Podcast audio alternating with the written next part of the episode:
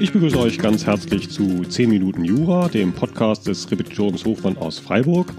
Mein Name ist Frank Hofmann, ich bin Repetitor und Anwalt für Prüfungsrecht. Ja, wir wollen uns heute mal mit einer aktuellen Entscheidung des BGH zum Thema eBay beschäftigen. Und zwar ist das das Urteil vom 22.05.2019, zum Beispiel abgedruckt in der Use 2019, Seite 903. Äh, die Fundstellen habe ich im Übrigen auch in den Show Notes und auch auf meiner Homepage nochmal unter Aktuelles. Ja, es geht um das Thema Schnäppchenjäger. eBay ist ja insgesamt besonders klausurrelevant. Es eignet sich einfach sehr gut dazu, klassische BGB-AT-Probleme in einem modernen Setting zu bringen. Ihr findet übrigens auch alle Klausurprobleme zum Thema eBay in einem BGB-AT-Skript auf meiner Website www.repetitorium-hofmann.de zum kostenlosen Abruf. Dort im Inhaltsverzeichnis müsst ihr mal gucken, das ist die Lerneinheit Nummer 4 im Skript BGB-AT. Ja, zum Fall des BGH. Da ging es um einen Verkäufer, der einen Pirelli-Radsatz für einen Audi A6 angeboten hat. Startpreis war 1 Euro. Wert war wohl insgesamt 1700 Euro. Er hat die Auktion dann später abgebrochen. Zu diesem Zeitpunkt war das höchste Gebot 201 Euro vom späteren Kläger, Käufer. Ja, und dieser Käufer, das war ein professioneller Schnäppchenjäger, also jemand, der sozusagen als Beruf, äh, sozusagen im Sinne von Artikel 12 Grundgesetz darauf anlegt, Waren unter Wert zu kaufen. Ganz interessant, die Werte, die die NJW da liefert für das Jahr 2013, 2014, soll nämlich der Käufer bei insgesamt 14.000 Auktionen mit einem Gesamtbetrag von 52 Millionen mitgeboten haben. Ja, der Verkäufer hat doch noch behauptet, die Reifen wären ihm gestohlen worden, konnte das aber nicht beweisen. Das wiederum hatte den Hintergrund, dass nach den eBay AGB ein Vertrag grundsätzlich auch dann zustande kommt, wenn man die Auktion vorher abbricht. Es sei denn, man hat einen guten Grund dafür, wozu eben auch der Diebstahl zählt. Ja, der Käufer hat dann unter Fristsitzung nochmal erfolglos zur Lieferung aufgefordert und fordert seitdem Schadensersatz, also die Wertdifferenz zwischen seinem letzten Gebot, 201 Euro, und dem Wert der Reifen, die der NJW jetzt mit 1701 Euro angibt. Also insgesamt Differenz 1500 Euro. Der Verkäufer hat insbesondere noch eingewandt Rechtsmissbrauch im Sinne des 242 BGB, also Treu und Glauben. Sinngemäß, du Käufer betreibst als Schnäppchenjäger hier voll das unseriöse Geschäftsmodell und deswegen kannst du dich auf den Kaufvertrag nicht berufen. Zur Lösung des Falles, also vorab, der BGH konzentriert sich in seiner Entscheidung sehr auf dieses Schnäppchenjäger-Modell. Wir wollen hier dagegen aber den Fall der Reihe nach mal durchgehen, so wie man ihn auch in der Klausur lösen müsste. Und das heißt ja, wir müssen uns zuerst mal um eine Anspruchsgrundlage kümmern. Der Klägerkäufer, der will ja Schadensersatz, also die Differenz zwischen seinem niedrigen Gebot und dem Wert, also insgesamt 1500 Euro. Ja, und bei, da müssen wir als erstes mal differenzieren zwischen Schadensersatz statt und Schadensersatz neben der Leistung. Schadensersatz statt der Leistung nehme ich ja immer dann, wenn es um die Sache selbst geht, also eine hypothetische Nacherfüllung den Schaden wieder heile machen könnte. Wohingegen Schadensersatz neben der Leistung immer dann, wenn es sich um andere Rechtsgüter in irgendeiner Form dreht. Hier also eindeutig der Schadensersatz statt der Leistung, weil es ihm ja um die Sache selbst geht, die er nicht bekommt, eben diese Reifen. Innerhalb von Schadensersatzleistung muss man dann weiter differenzieren zwischen den Anspruchsgrundlagen 281, 283, 311a. Hier kommt in Frage entweder 280, 281 Nichtleistung, wobei die Nacherfüllung noch möglich wäre, oder wenn es Unmöglichkeit wäre, wenn es ein Diebstahl gewesen wäre, dann der Paragraph 311a. Da es jetzt hier relativ klar ist, dass dieser Diebstahl nicht beweisbar ist, würde ich erstmal die 280, 281 drüber schreiben und ja, dann mit der Prüfung beginnen. Und das wäre Punkt 1, wäre Schuldverhältnis. Das heißt, zwischen den Parteien müsste ein Kaufvertrag zustande gekommen sein. Ja, hierfür wollen wir uns erst nochmal klar machen, wie Verträge auf eBay überhaupt zustande kommen. Wichtig als erstes sich zu merken, es ist keine Auktion im Sinne des Paragraph 156 BGB, wo also der Vertrag durch Zuschlag zustande kommt, weil es gibt ja gar keinen Auktionator, der in dem Sinne den Zuschlag erteilt sondern der Vertrag kommt auf eBay ganz normal durch Angebot und Annahme zustande. Das würde ich auch durchaus für den Korrektor nochmal klarstellen. Kleiner Exkurs an der Stelle, dass es keine Auktion im Sinne von 156 BGB ist, ist auch wichtig für das Widerrufsrecht bei Fernabsatzverträgen auf eBay, das grundsätzlich besteht. Es gibt da nämlich zwar eine Rückausnahme für Auktionen in 312g Absatz 2 Nummer 10 BGB. Da fällt eBay aber ja gerade eben nicht drunter, weil es eben keine Auktion im Sinne dieses 156 ist. Ja, mehr zu diesem auch klausurhäufigen Punkt in meinem Skript. Es bleibt also dabei, Angebot und Annahme, so kommt der Vertrag auf eBay zustande. Was ich jetzt auch für den Korrektor klarstellen würde, warum das Angebot auf eBay bereits verbindlich ist. Weil es ja normalerweise so, wenn ich im Internet ein Angebot mache, gilt das ja erstmal als sogenannte Invitatio ad offerendum, also eine unverbindliche Aufforderung, Angebote abzugeben, weil man sich eben erstmal vorbehalten will, wer kommt denn da als Käufer und will ich mit dem überhaupt paktieren und so weiter. Anders auf eBay. Hier gilt das Angebot eben gleich als verbindliches Angebot ad incertas personas, wie das so schön auf Lateinisch heißt, also an eine Vielzahl von Personen, die ich noch nicht kenne.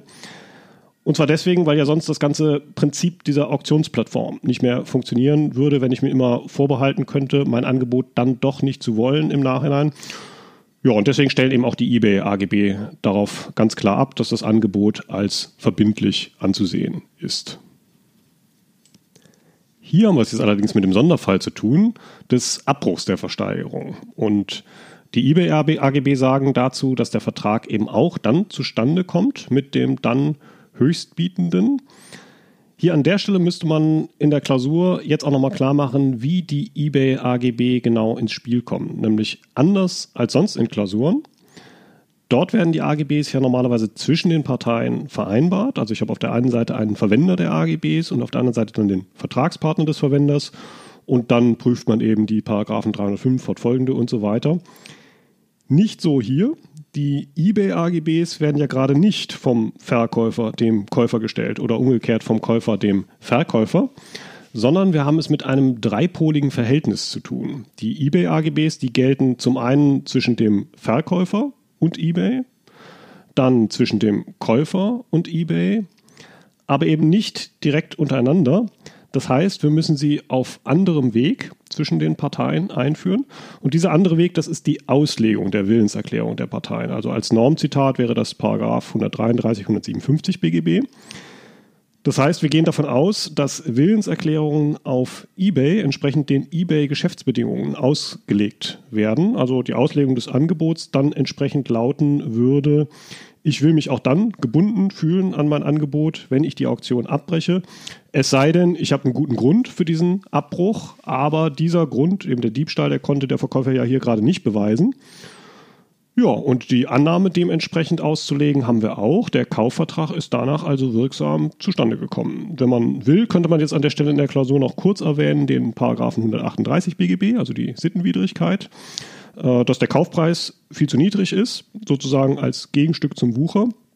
Aber das ist äh, nach ganz herrschender Meinung kein Fall von 138, weil das ist ja gerade der Witz einer Online-Auktion, dass ich einen Gegenstand eben sehr günstig erwerben kann. Dann noch kurz zu den anderen Voraussetzungen von 280, 281. Der Pflichtverletzung, die ist hier in der Nichtverschaffung der Reifen zu sehen. Der Schaden, das sind eben diese 1500 Euro Mehrwert. Vertreten müssen wird vermutet nach 280 Absatz 1 Satz 2 BGB. Ein unverschuldeter Diebstahl konnte ja gerade nicht bewiesen werden. Ja, und die Frist nach 281, die war auch gesetzt worden. Beim Diebstahl wäre es ja Unmöglichkeit gewesen und damit 311a. Dann wäre auch eine Fristsetzung nicht erforderlich gewesen. Aber wie gesagt, Diebstahl konnte ja gerade nicht bewiesen werden. Bleibt die Frage Rechtsmissbrauch, also der Vorwurf des Verkäufers, du Käufer betreibst als Schnäppchenjäger voll das unseriöse Geschäftsmodell. Als Norm eine Einrede nach 242 BGB, also Treu und Glauben. Hierzu hat sich der BGH in der Entscheidung geäußert und Kriterien aufgestellt. Er differenziert quasi zwischen dem guten Schnäppchenjäger auf der einen Seite, was dann kein Verstoß gegen 242 wäre, und dem bösen Abbruchjäger auf der anderen Seite, wo die Einrede des Rechtsmissbrauchs nach 242 dann bestehen würde. Und unser Verkäufer in der Entscheidung, der hatte sozusagen gerade noch Glück. Er war noch gerade einer der guten Schnäppchenjäger. Der BGH hat hier zu seinen Gunsten Folgendes sprechen lassen.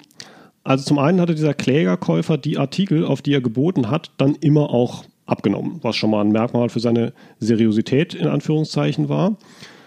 Unschädlich nach BGH hier auch die extrem hohe Gesamtsumme, zu der er geboten hat. Er durfte naturgemäß davon ausgehen, gerade weil er immer nur so niedrig geboten hat, dass er in den meisten Fällen überboten wird, also die ganze Summe nie würde zahlen müssen.